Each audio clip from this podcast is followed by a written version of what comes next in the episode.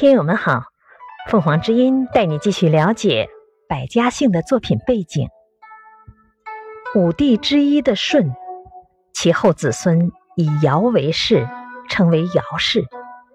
因舜帝居尧地，今河南濮阳，有子孙以尧为姓，称为尧氏。舜在当地之前，有搬到归河边居住，他们的子孙有留在归河边居住的，即以归为姓。舜帝登帝位后。仁德荣耀，有子孙以帝名舜为姓。禹封皇舜长子商君于虞，至始祖四十三世孙归满封于陈，是胡公。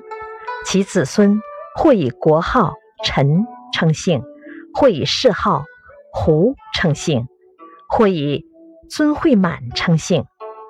通志氏族略言。禹有二姓，曰尧，曰归。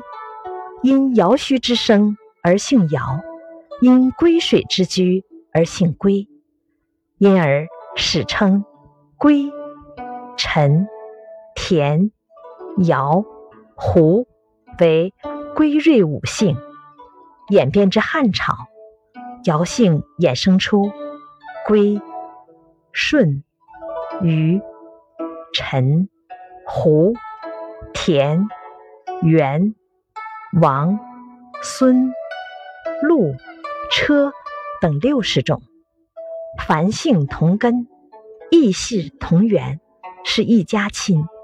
在中华姓氏中，归、陈、田、尧、胡五姓同根同源，其血缘先祖同为舜帝尧姓。